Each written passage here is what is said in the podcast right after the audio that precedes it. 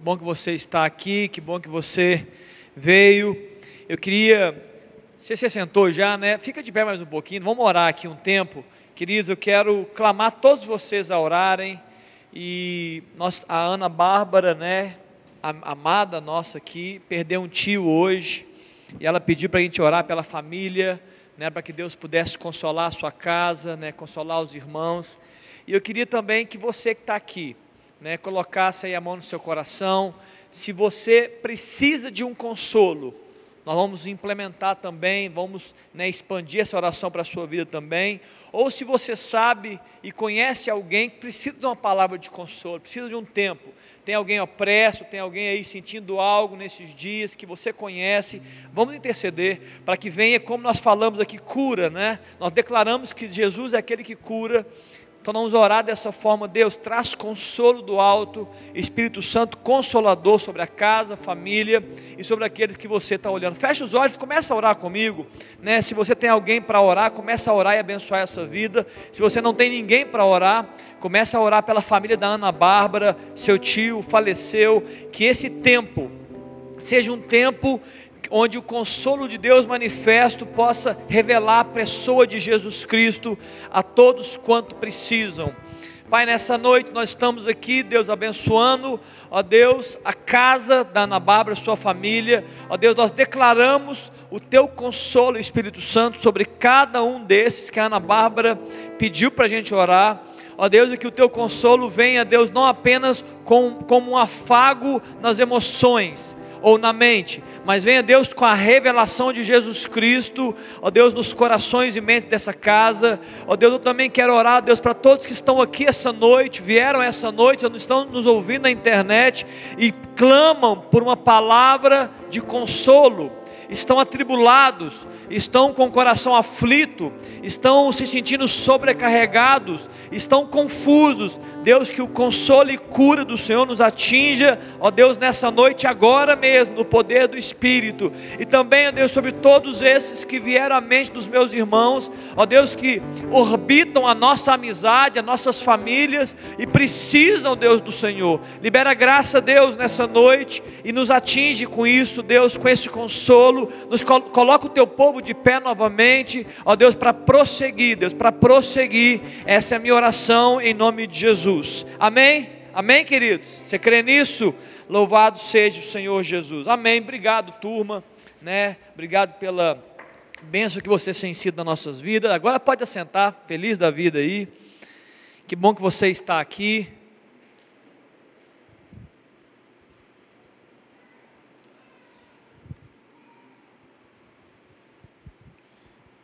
Nós estamos com o mascote aí hoje, né? O Noah está aí, né, Dedé e Lohana? Que bênção.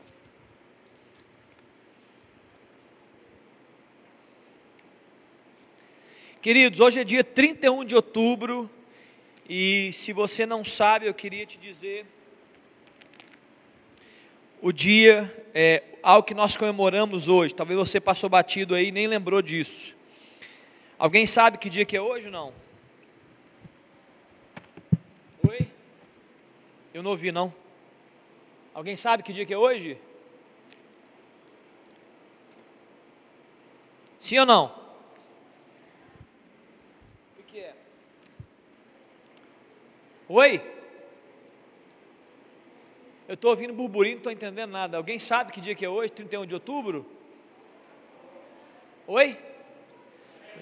Ah, muito bem. É, quem foi o engenheiro que falou aí? É engenheiro? Muito bem, irmão, que bênção. Queridos, hoje é o dia, né? Eu queria falar um pouco sobre isso. Léo, põe para mim aí. Eu quero fazer lembrança, porque especificamente hoje, nem todo sábado, gente, que nós estivermos aqui, nem todo sábado será dia 31 de outubro. Né? Nós vamos ter alguns sábados durante a nossa existência aqui na, na juventude que vai ser é, 31 de outubro. 31 de outubro é 500 e três anos atrás, ou seja, 31 de outubro de, outubro de 1517. Isso é história. Isso é história. Isso é a nossa história. Aconteceu algo, Lutero, ele vai na catedral e ele apresenta 95 teses, né, é, bíblicas para refutar a religiosidade da época. Ele fez isso. E dentro dessas, cinco, dessas 95 teses, muitas coisas faladas, mas eles, eles colocaram cinco princípios. São chamadas as cinco solas, é latim. Não é sola de sapato, né? Eu tenho certeza que alguém pensou nisso. Não tem nada a ver com sapato. É sola é somente em latim. E ele, ele apresenta cinco coisas, cinco somentes. Está dando para ler, não está? Sola gratia, repete comigo, sola gratia. Sola fide, ou fide, fide deve ser isso, né? Sola, solus Christus, soli deu, deu glória e sola escritura, ou algo parecido com isso, né? Essas, esses são os cinco princípios fundamentais da reforma protestante, né, a reforma de Lutero que aconteceu. E eu queria só relembrar você que está aqui essa noite a respeito desse grande é, movimento de Deus na terra, através de um homem, e não somente de Lutero. Eu quero que você saiba de uma coisa: isso aqui, né, que nós estamos falando hoje, de 503 anos, rendeu morte de pessoas. Pessoas foram mortas porque eles combateram né, a religiosidade da época, e antigamente quem combatia morria. Lutero só não morreu pela graça de Deus que queria que ele tivesse vivo para dar continuidade no projeto. Pessoas antes morreram, e eu diria que até hoje pessoas na terra morrem por essa fé. Talvez você não conhece alguém, mas você pode saber que no mundo existem pessoas morrendo por causa desta fé, por causa desta palavra, por causa disso. Eu queria rapidamente falar com você na introdução do tema, eu queria falar um pouco sobre isso para você poder levar para sua casa. Alguém aqui já, já estudou um pouco sobre isso? Levanta a mão. Já estudei um pouquinho, levanta a mão. Pouquinho, né? Na escola, talvez se você estudou num colégio cristão, eu sei que eles faz, fazem isso, e há três anos atrás foram celebrados 500 anos da reforma protestante, possivelmente isso inundou né, muitos dos colégios, né, das faculdades talvez, ou até da sua família, da sua casa. Muito bem, sola gratia, sola gratia, só a graça, somente a graça, ela diz respeito né, a, a essa graça divina que atinge todos os homens. Sola gratia tem a ver com duas perspectivas é, é, principais. Uma é a graça de Deus, que atinge qualquer homem, qualquer ser humano, é graça. O respirar de um ser humano é graça. Então é, é o trono da graça que promove vida em meio à humanidade. Essa é a primeira, né, esse primeiro movimento da graça. É uma graça que ela não é específica, é uma graça generalista para todos os homens. Onde tem chuva, onde tem sol, onde tem calor, onde tem respirar. Você está aqui, você, você está aqui pela graça de Deus. Porque você poderia não estar aqui e estar no leito, ou até morto, é graça. Todos os movimentos de Deus são graça.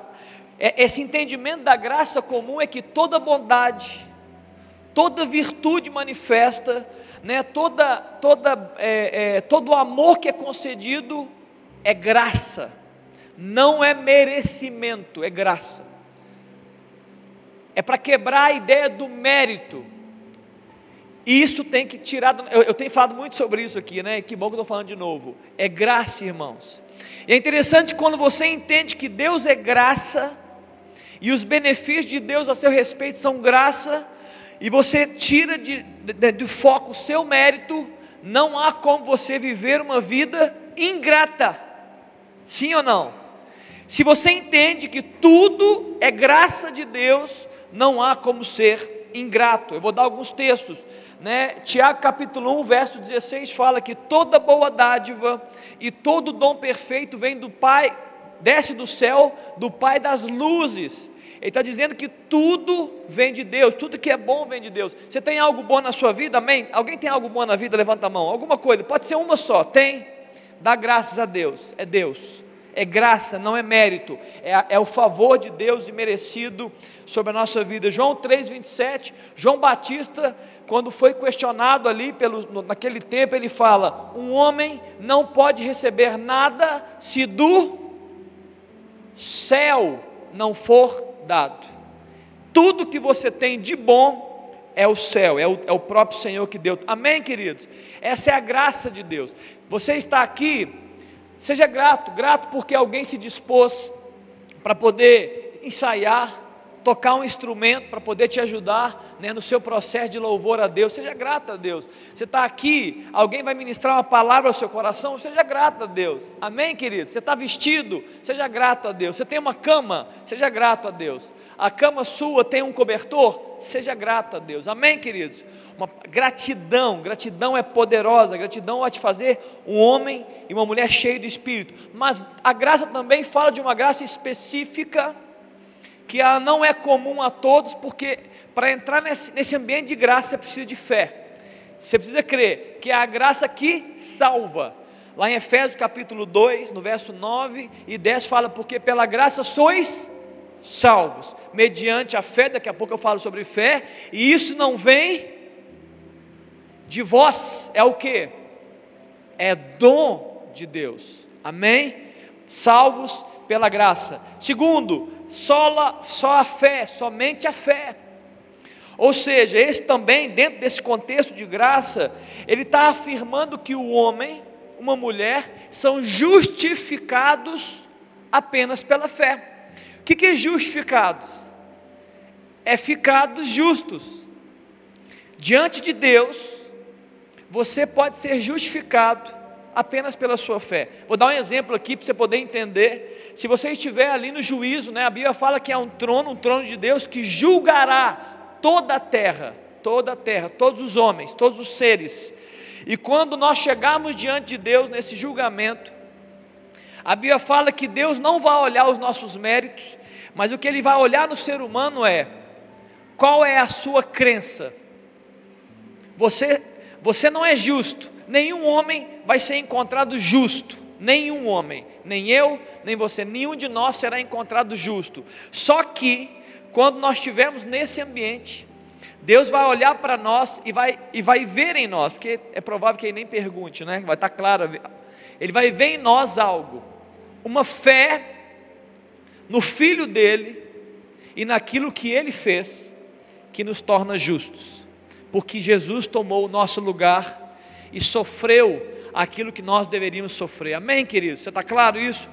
A Bíblia fala em Romanos capítulo 5, verso 1 assim: olha, justificados, pois, mediante a fé, tornados justos diante de Deus mediante a fé, mediante a crença, mediante a crença, daqui a pouco eu falo mais sobre crença, e temos paz com Deus, que bênção, hein? Paz com Deus. Ou seja, a ira de Deus, a ira de Deus que recai sobre os injustos, sobre a injustiça, a ira de Deus, ela não recai sobre homens e mulheres que têm fé. Amém? Não, glória a Deus por isso. Homens e Deus que têm fé, a ira de Deus não recai sobre nós, por causa do Filho de Deus, por causa de Jesus Cristo que nos abençoa. Muito bem, solos Cristos, somente a Cristo.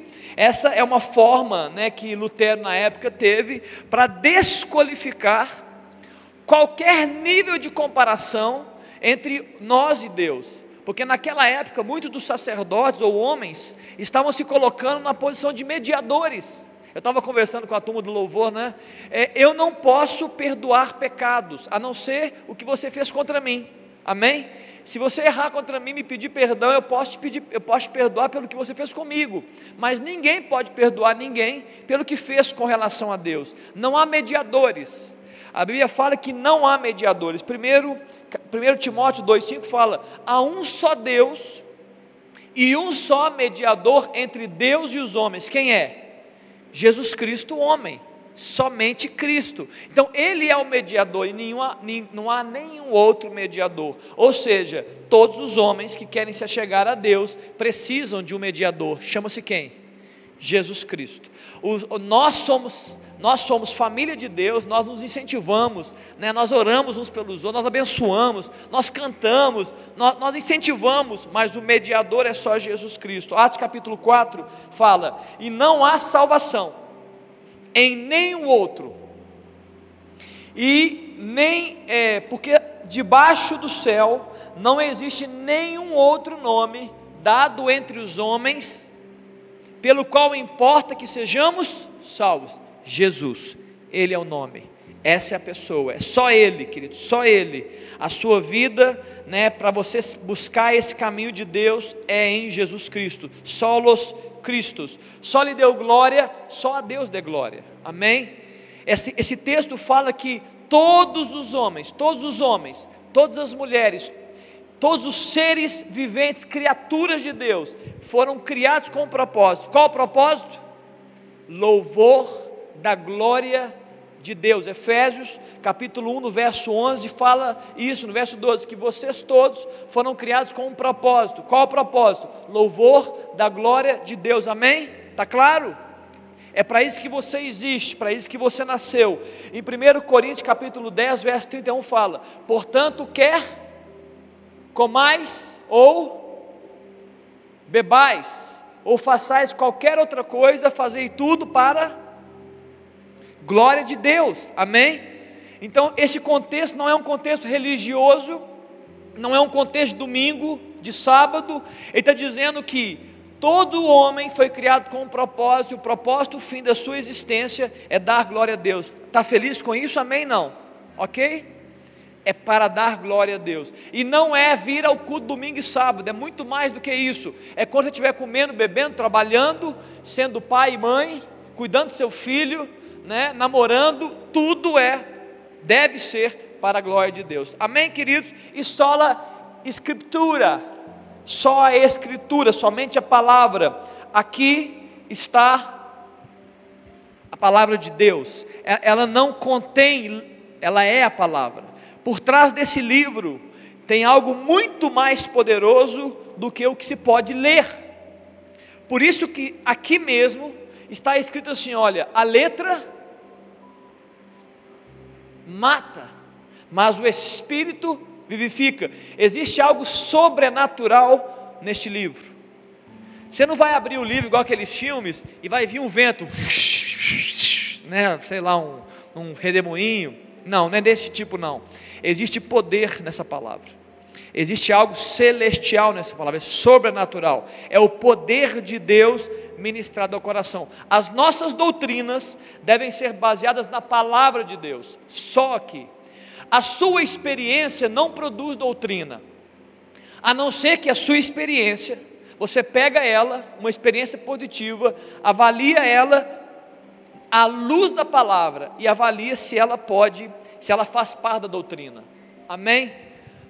regras, condutas, comportamentos, ensinos estão na Escritura, esse livro.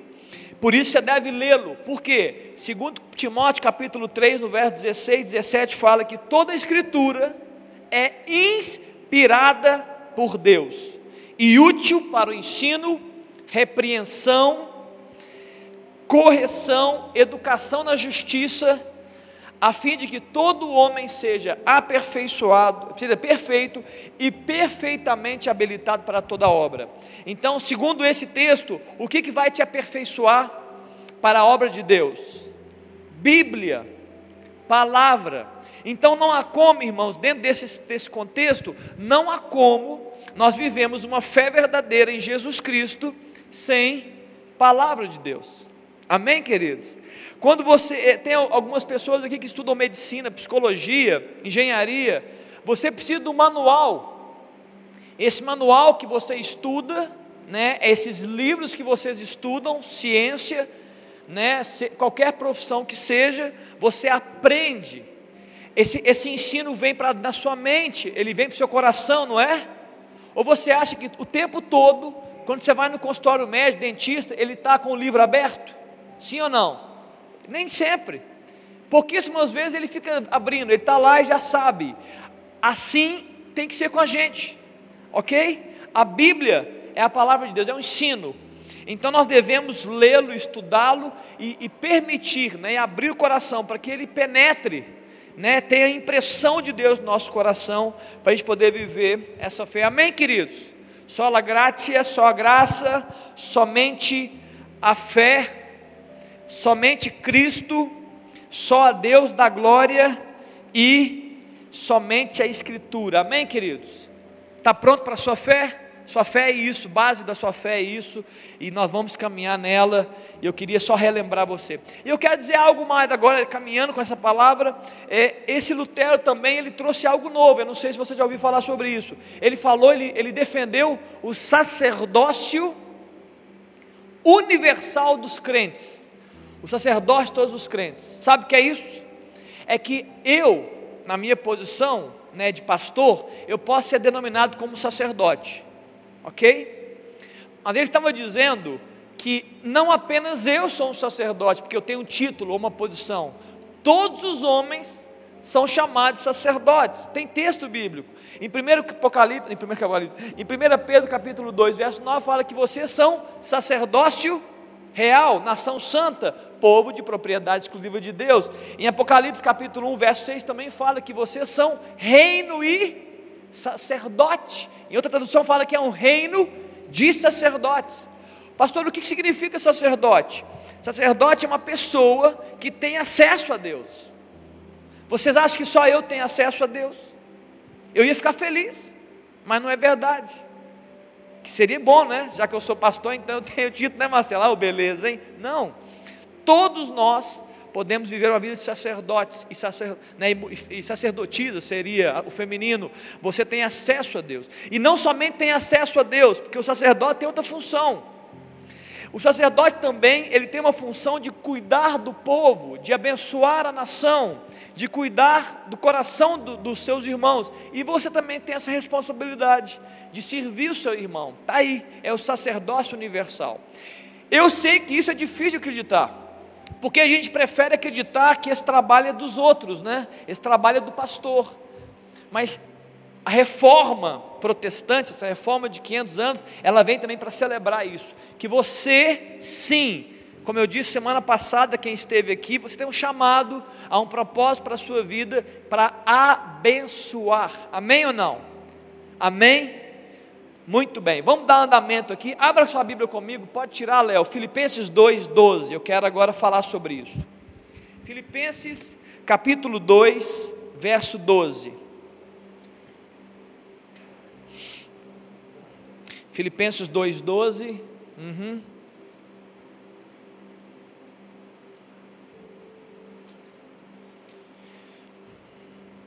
Amém? Todos juntos? Todos comigo? Vamos então falar um pouco sobre isso. Eu quero ministrar ao seu coração esse, é, essa busca por esse crescimento. Né? É, a reforma nos deu uma ideia que nós podemos ter muito mais de Deus, nós podemos estar muito mais próximos de Deus, nós podemos fazer muito mais para Deus. Mas para que essas coisas aconteçam, eu preciso crescer, amém? Não? Eu preciso me desenvolver espiritualmente, eu preciso desenvolver a minha salvação. Olha que está em Filipenses capítulo 2, 12, 13. Assim, pois, amados meus, como sempre obedecestes, não só na minha presença, porém muito mais agora na minha ausência, o apóstolo Paulo está falando à igreja, desenvolvei a vossa salvação com temor e tremor, porque Deus é quem efetua em vós tanto o querer quanto o realizar segundo a sua boa vontade.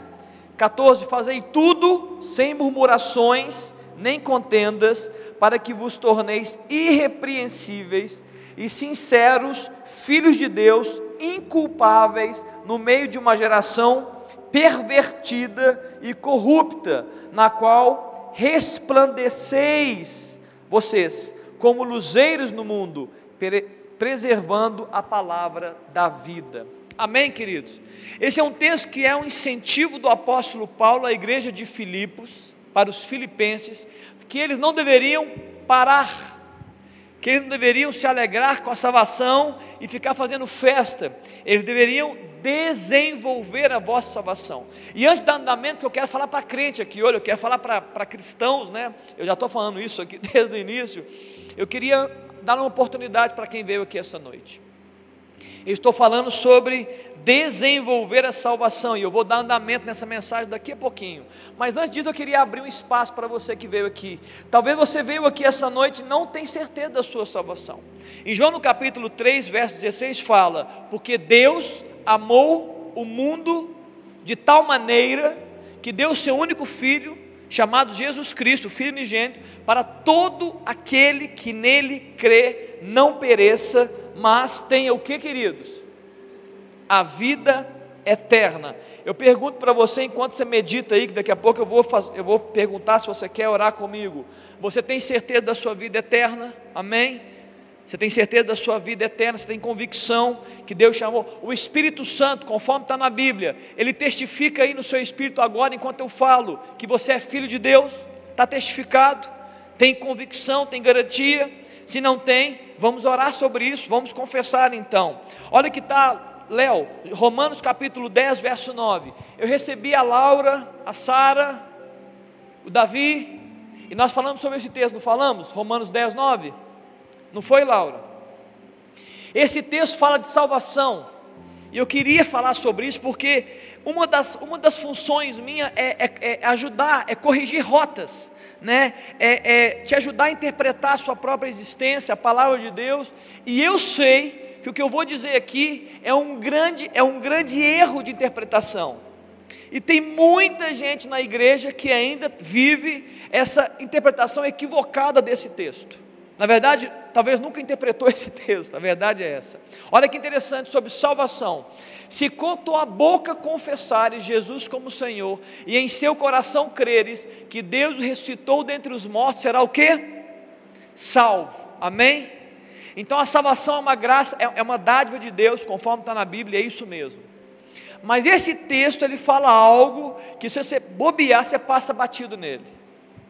Esse texto está dizendo que com a boca você confessa e com o coração você crê. Há um alinhamento. Você tem vários textos bíblicos que falam de um alinhamento entre o que você diz e o que você acredita, ok? Mas eu não quero falar sobre crença e declaração. Já falei sobre isso esse ano, eu acho, crença e declaração. Eu quero falar aqui, com a sua boca você confessa e com o coração você crê. Vamos falar da crença.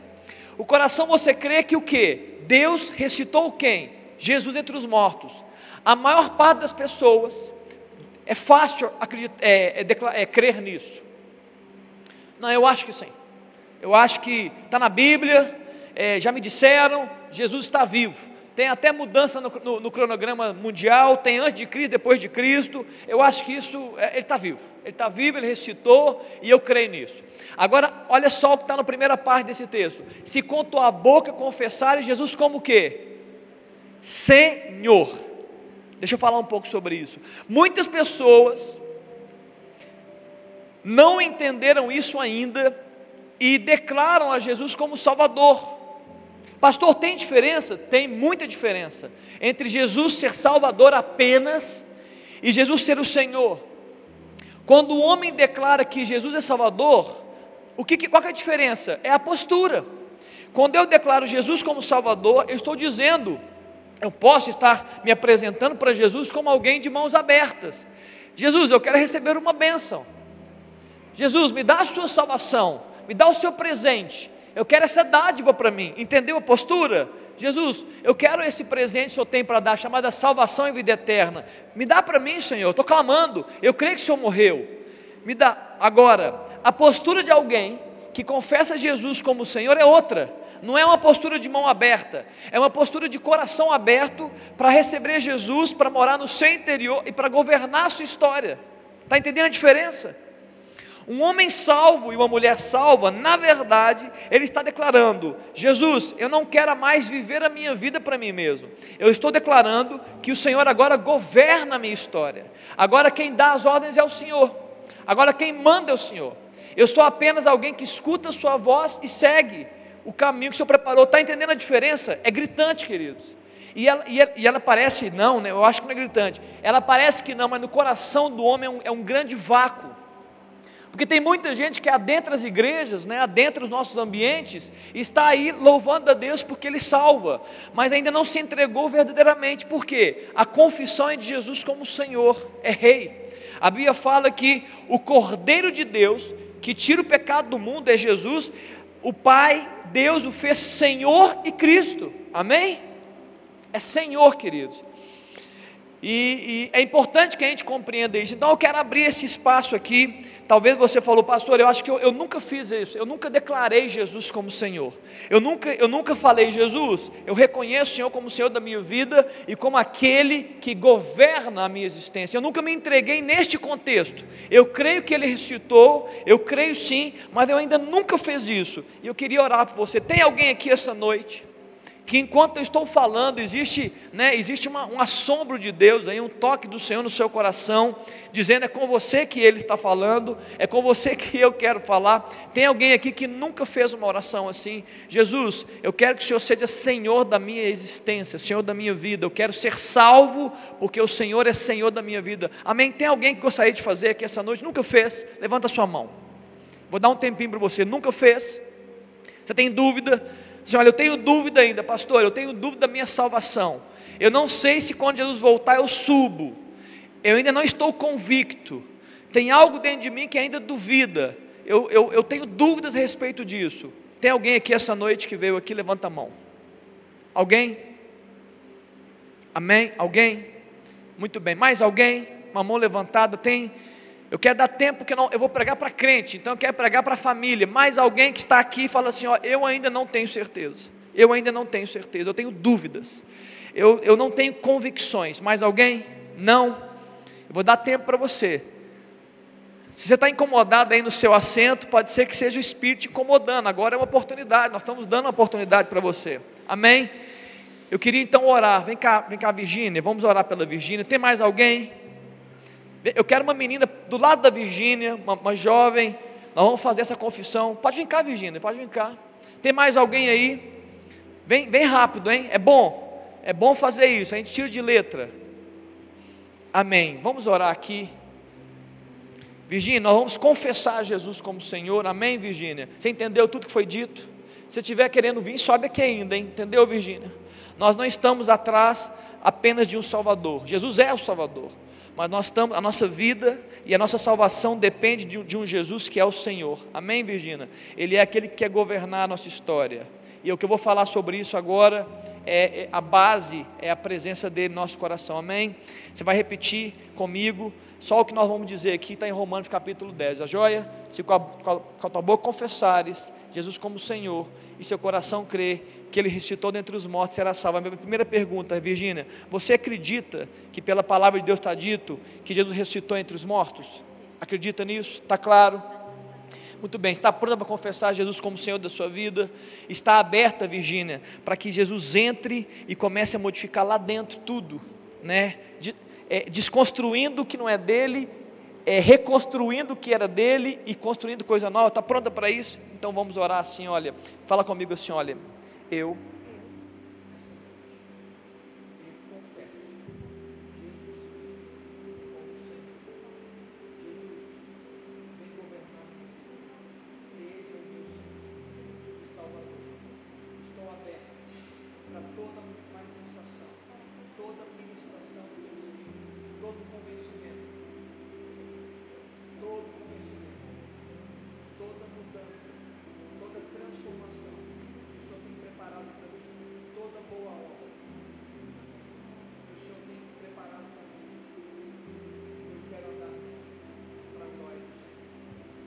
orar. Pai, nessa hora, levante sua mão aí, querido, em nome de Jesus. Nós estamos aqui, Deus, declarando, ó Deus, como testemunhas, aquilo que a Virgínia confessou, ó Deus, aquilo que o coração dela nessa noite, ó Deus, relatou. Pai, vem sobre a Virgínia, Jesus. Libera o teu Espírito Santo, ó Deus poderoso, firme e forte, para tocar essa vida, para produzir, ó Deus, uma novidade de vida, ó Deus, para gerar nela, Deus, uma, algo que ela ainda não recebeu, que é a presença da virtude de Deus, através do Espírito Santo, mudando, transformando, guiando. Jesus, venha ser Senhor da história da Virgínia, ó Deus, Dá a ela, Pai, uma existência nova diante do Senhor, para a glória do Senhor. Ó Deus, que os seus dias sejam transformados, mudados, que o seu coração, ó Deus, esteja aberto, Deus, para receber, ó Deus, toda ministração que vem do alto, toda dádiva, dom perfeito, para a glória do Senhor. Recebe, Deus, a Virgínia, como tua filha, como tua amada, como tua escolhida, ó Deus, para a glória do Pai, do Filho e do Espírito Santo. Amém. Jesus te abençoe, Virgínia. Amém? Você pode dar uma salva de palmas para Jesus, querido? Louvado seja Deus. Amém. Que bênção.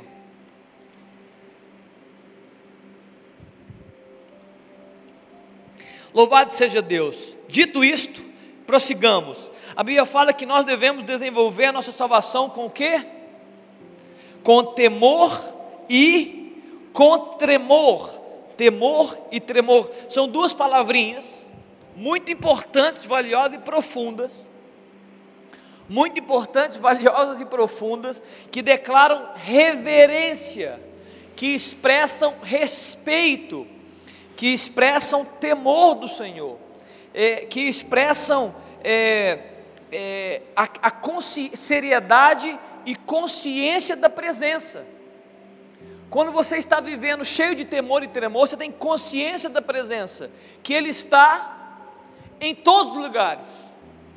Não importa onde você esteja e não importa o que você esteja fazendo, Jesus está ali. Isso é consciência da presença. E é a consciência da presença que te ajuda a desenvolver salvação. Sabe por quê, amado? Porque ele gera em você comportamentos santos. Amém ou não? Tá claro? Se não tem consciência da presença, não adianta, querido, você vai tomar suas decisões sozinhos. Você vai viver a sua história para você mesmo. Por quê? Porque você não tem consciência da presença, não há temor e tremor. E a Bíblia está dizendo: desenvolver de uma forma cheio de temor e cheio de tremor. E para entender a palavra desenvolver a salvação, agora vem a, vem a, a questão. Nós precisamos atentar que a salvação é só o início. O que a Virgínia fez hoje, o que você já fez algum dia, ou se não fez ainda vai fazer em nome de Jesus, é só o início da carreira. Salvação não é o fim da carreira. Eu tenho falado isso aqui. É o início, amado.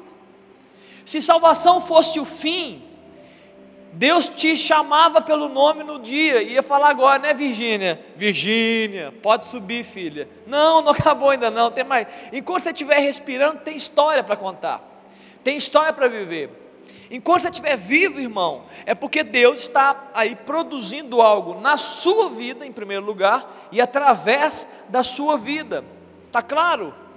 Então, o que nós estamos vivendo aqui, neste momento atual, e na sua casa, você está o que? Desenvolvendo a sua salvação, através de, de louvor a Deus, adoração, palavra, ensino. Você está abrindo seu coração para o mover do Espírito que ultrapassa o que eu estou dizendo ok? Existe uma unção quando nós nos reunimos, e essa unção te atinge independente do que eu estou dizendo, se você crê, claro, eu creio assim. Eu creio que muitas vezes eu entro no ambiente e não importa o que estão pregando ou estão cantando, existe uma unção de Deus, existe um, existe um toque do Senhor no meu coração, e eu estou sempre aberto a isso, por quê? Porque eu quero né, crescer no meu Senhor. E aí é interessante, o próprio Jesus, ele veio para cumprir, é importante, Jesus veio para cumprir, Grava isso. Jesus veio para cumprir o que fora dito, o que estava escrito a respeito dele. Isso é muito especial que eu vou falar agora. Jesus veio para cumprir o que estava escrito a respeito dele. E se com ele foi assim, amado, com você você acha que é diferente? Pensa aí. Se Jesus veio para cumprir o que fora dito a respeito dele, você acha que vai ser diferente com você? Você acha que você vai criar uma história? Você vai inventar uma agenda? Você vai dizer assim: agora eu quero fazer essas coisas aqui, Senhor. Não! Você também vive para cumprir o que foi dito a seu respeito, na eternidade. Antes de continuar, eu queria falar Salmo 139, no verso, se não me engano, no verso 6 ou no verso 16. A Bíblia fala que, ainda que você, quando você era uma substância informe, ou seja, sem forma, Deus olhou e te viu, e Ele escreveu todos os seus dias no livro dele, sem que um dia existisse. Ok? Existem coisas escritas a seu respeito no livro de Deus, amém? Existem coisas escritas a seu respeito no livro de Deus. Pastor, o que, que cabe a nós? O que cabe a nós é abrir o coração, permitir que Ele seja Senhor, e a gente fale assim para Deus nos nossos dias: Pai, o que, que o Senhor escreveu ao meu respeito? Porque eu quero cumprir o que o Senhor escreveu ao meu respeito. Amém, jovem? Está claro, irmão? Eu sei que muitas vezes você está tão assolado com pressões de futuro, você não precisa ter pressão de futuro e nem pressão de presente, você tem que estar atento ao que Deus diz a seu respeito, para que você faça o que Ele diz. Não fica correndo de, igual barata tonta, para um lado e para o outro, desesperado. Você não precisa, irmão. Você não precisa ficar correndo igual uma barata tonta para um lado e para o outro, porque o que Deus quer e projetou está escrito, e eu vou continuar dizendo, e Ele vai te capacitar para viver o que Ele projetou e escreveu, amém, querido? A sua função é, é aguardar a revelação e cumprir, ser, ter atitude di, diante do Senhor. Ok? Olha que especial. Em Mateus no capítulo 1, verso 22, a Bíblia fala que o nascimento de Jesus aconteceu para que se cumprisse o que fora dito. Não precisa colocar que eu vou ler um tanto de texto aqui, Léo. Mas é isso mesmo. Em Mateus 8,17 declara que Jesus curava enfermos para que se cumprisse o que fora dito. Em Mateus 3,35 diz que Jesus ensinava por meio de parábolas para que se cumprisse o que fora dito a respeito dele. Em Mateus 26, no verso 56, informa que Jesus foi preso para que se cumprisse o que fora dito. Ele morreu para que se cumprisse o que fora dito e ele ressuscitou para que se cumprisse o que fora dito. Amém ou não?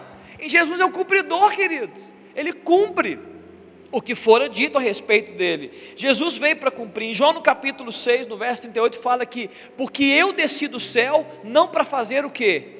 A minha vontade, mas a vontade daquele que me enviou, o Pai.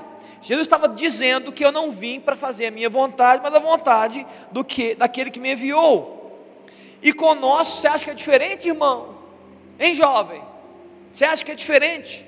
Você acha que nós, sendo chamados como filhos de Deus, você acha que o Pai, ele vai dar um tratamento nesse quesito diferente da gente? Não. Se o Pai escreveu coisas a respeito, o que, que ele espera de nós? Que nós sejamos cumpridores daquilo que está dito a nosso respeito, no livro dele. Amém ou não? E a minha pergunta é só para poder perguntar: o que, que você acha que está escrito no livro de Deus a seu respeito? Não precisa responder, não. O que, que você acha que está escrito? Hein? O que você imagina que está escrito a seu respeito no livro de Deus? É, é por, o que, que você deve cumprir? O que, que você faria se você soubesse o que está escrito a seu respeito? Hein? O que você faria se você soubesse o que está escrito a seu respeito? Você cumpriria? Independente de qualquer coisa? Você ia para a cruz? Não. Ou sim? Se tivesse que vai para a cruz, você, você iria? É porque Jesus foi, só para deixar bem claro para nós aqui: Jesus foi para a cruz. Ele não abriu mão de cumprir, nem os piores momentos, porque tinha um propósito. Então, ou seja, Jesus tem, Jesus cumpriu e nós também podemos cumprir. Olha que especial agora, eu quero abrir um parênteses, Mateus capítulo 6. Mateus 6 é o sermão da montanha, no verso 26, Léo. É o sermão da montanha. Jesus está falando para você não ser inquieto com coisa alguma, que eu vou cuidar de vocês. E ele fala dos pássaros. Ele fala assim: observai as aves do céu, não semeiam, não colhem, nem ajuntam celeiros. Contudo, o vosso Pai Celeste, o que as sustenta. Porventura não valeis vós muito mais do que as aves? Olha só. Deus está dizendo nesse texto, Jesus está dizendo nesse texto que o Pai Celeste sustenta as aves. Amém ou não? Muito bem. Ou seja, as aves não dependem de homens. Amém? Ele está dizendo isso para falar da gente, olha, não fica dependente de coisas naturais, dependa de mim. Mas há um local, há um ambiente que as aves dependem de homens. Quando é que uma ave depende de um ser humano? Quando é que uma ave depende de um ser humano? Alguém sabe? Pensa aí, vou deixar você pensar um pouquinho. Quando é que uma ave depende de um ser humano? Quando ela está presa. Quando uma ave está presa, ela não semeia nem colhe, ela não frutifica, ela fica ali presa e ela fica dependente de um ser humano, de um homem, de uma mulher, do dono ou da dona. Com a gente é igual, queridos. Com a gente é muito parecido. Nós também podemos viver dependente de homens quando estamos presos. Se um, um ser, um homem ou uma mulher vivem presos, aprisionados, eles são dependentes de homens. Aí o que o homem diz, você acredita. O que uma mulher, uma mulher fala, você fica é, refém. Você acredita no que o mundo fala, por quê?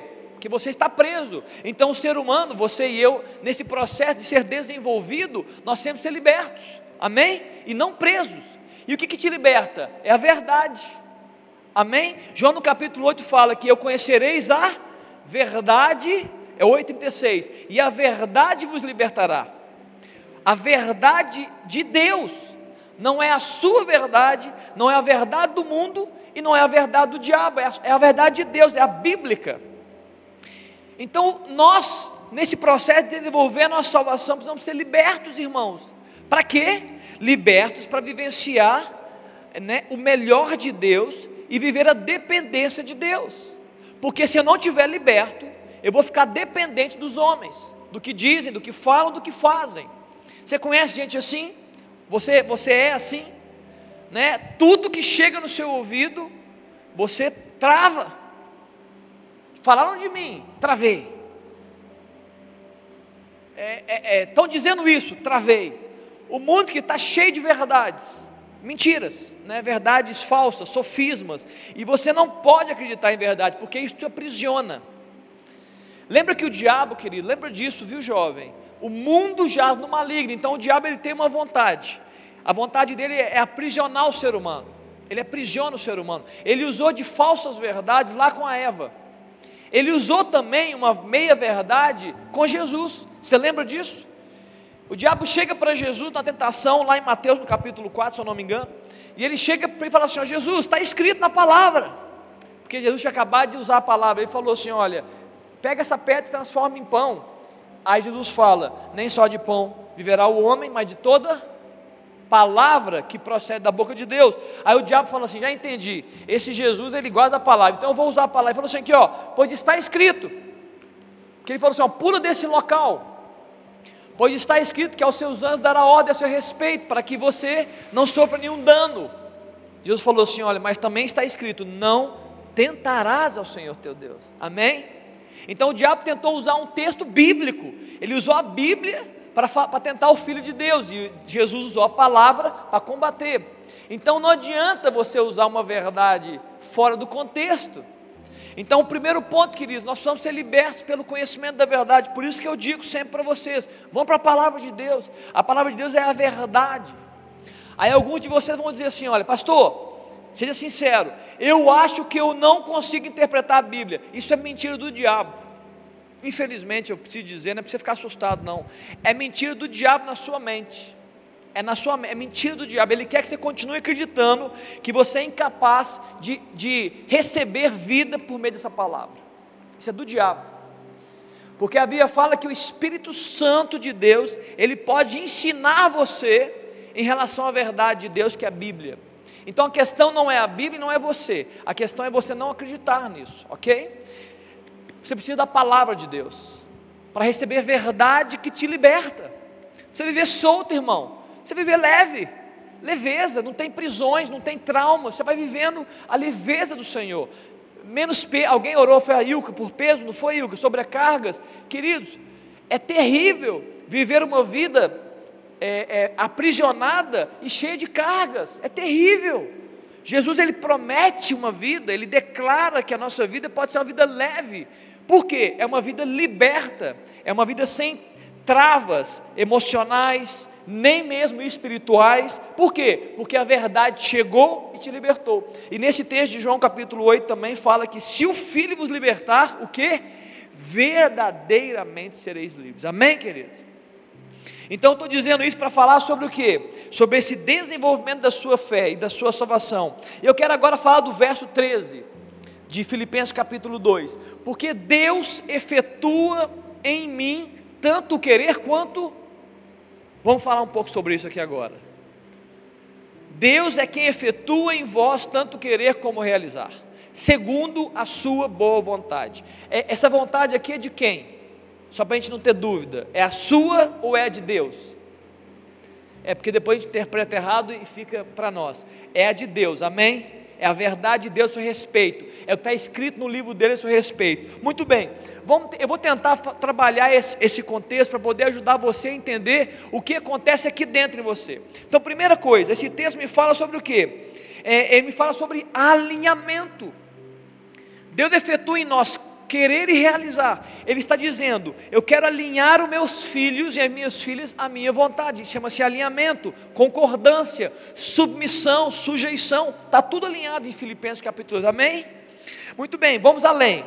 O que o texto diz é que, em meio ao processo de desenvolver a salvação, em meio a esse processo que nós estamos inseridos, de, da salvação, onde Jesus é o Senhor, ele, governa, ele interage com a gente, ele interfere na vida, porque você permite isso, claro, ele declara as coisas, você, nesse processo, né, que foi conquistado pela fé, a vontade de Deus é declarada para você, por meio do Espírito Santo que habita em você.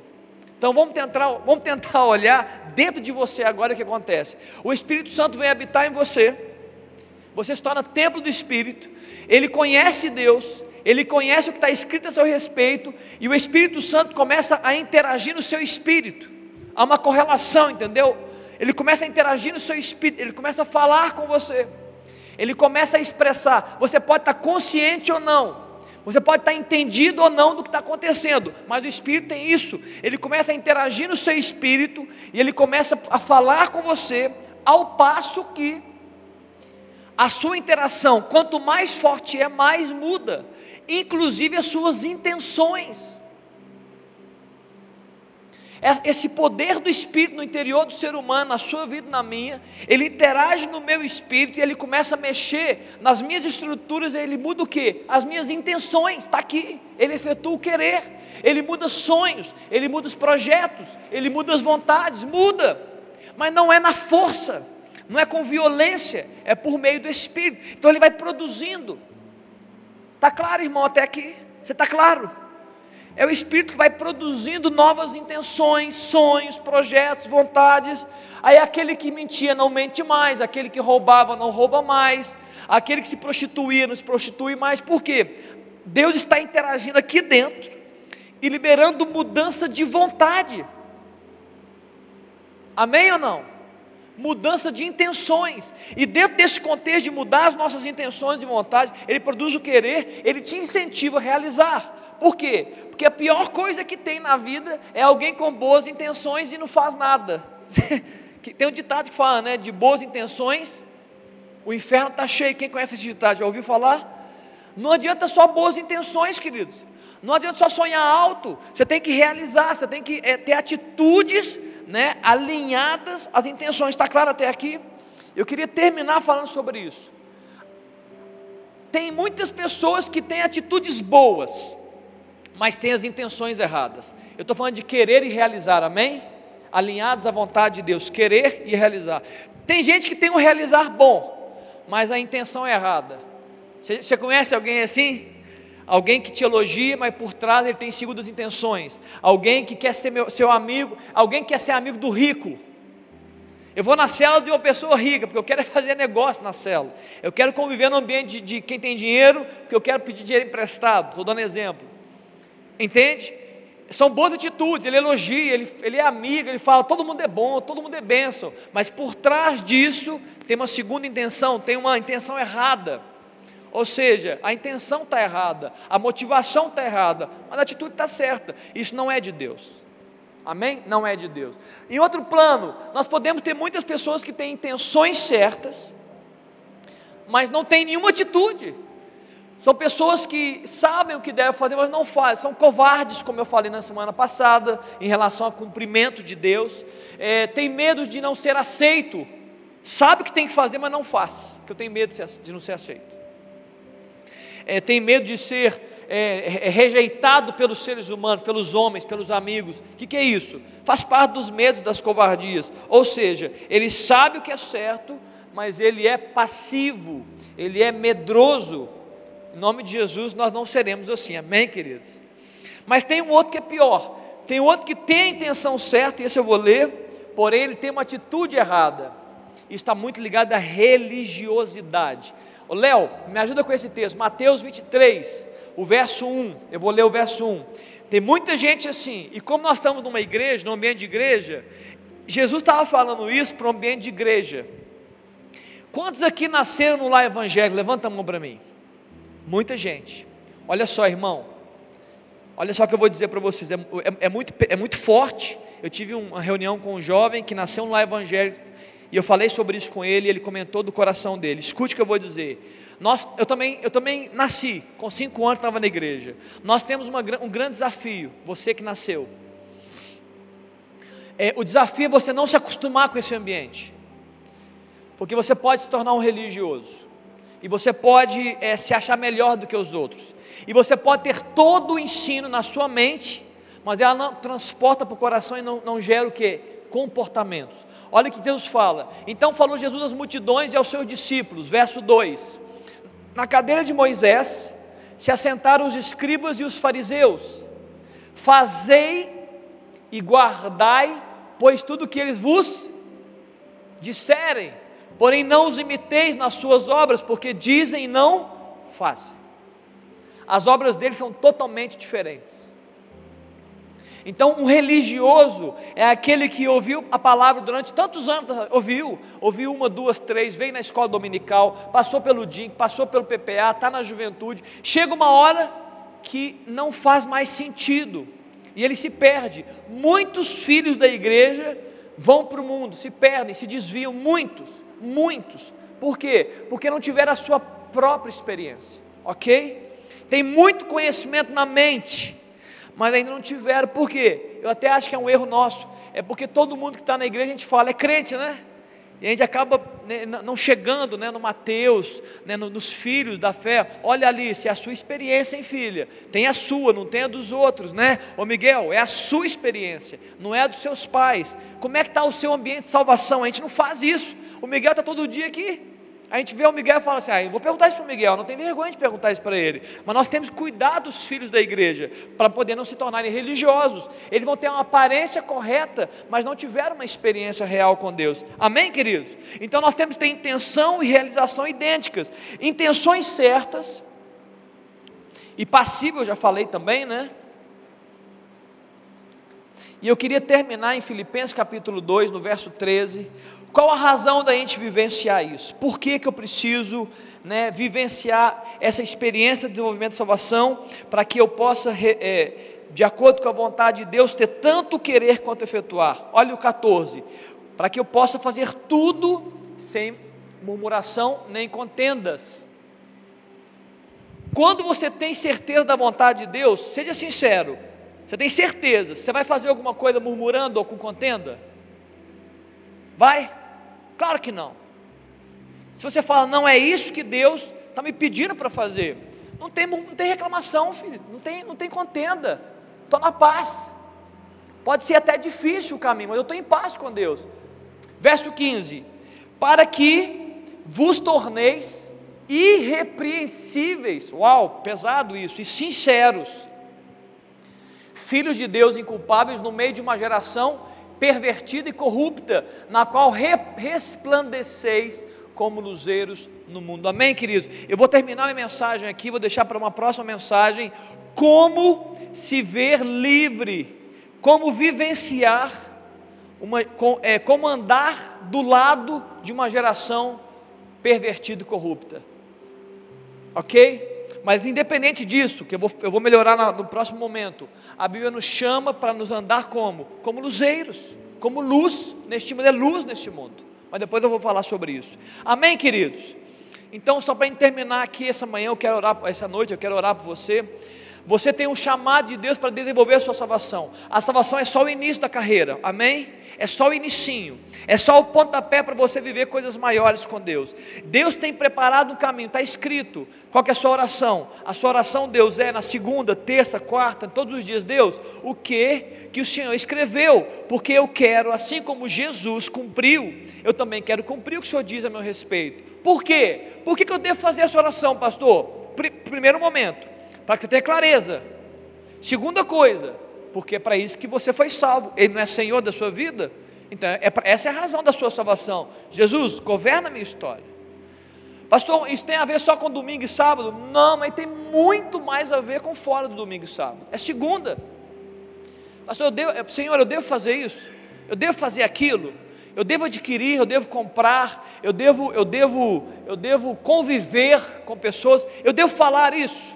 Eu devo declarar isso a meu respeito? Eu devo declarar isso a respeito dos outros? Amém, querido? Você deve orar sobre isso. E de acordo com a palavra de Deus, se permitir ser moldado pelo Espírito.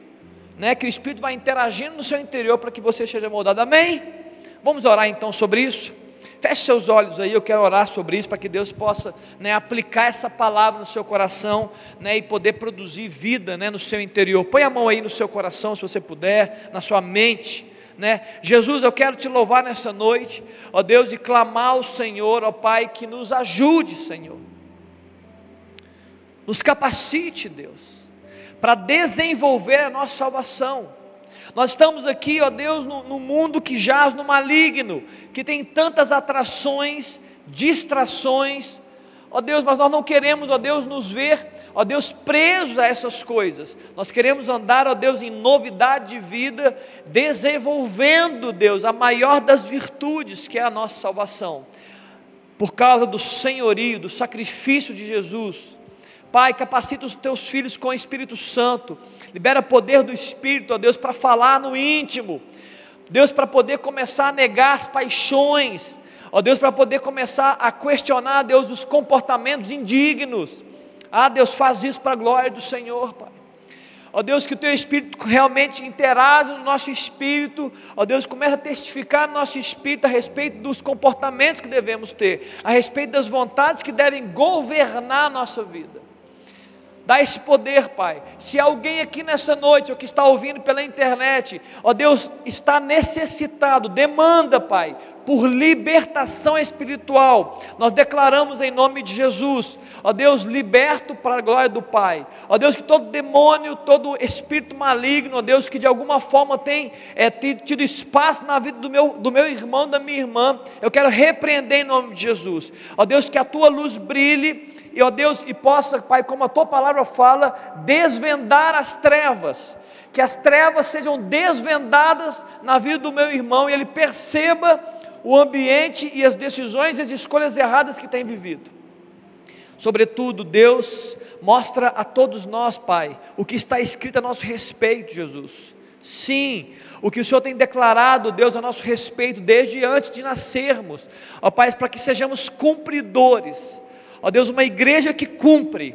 Ó Deus, homens e mulheres que cumprem o que fora dito, para a glória de Deus, Pai, em nome de Jesus. Amém?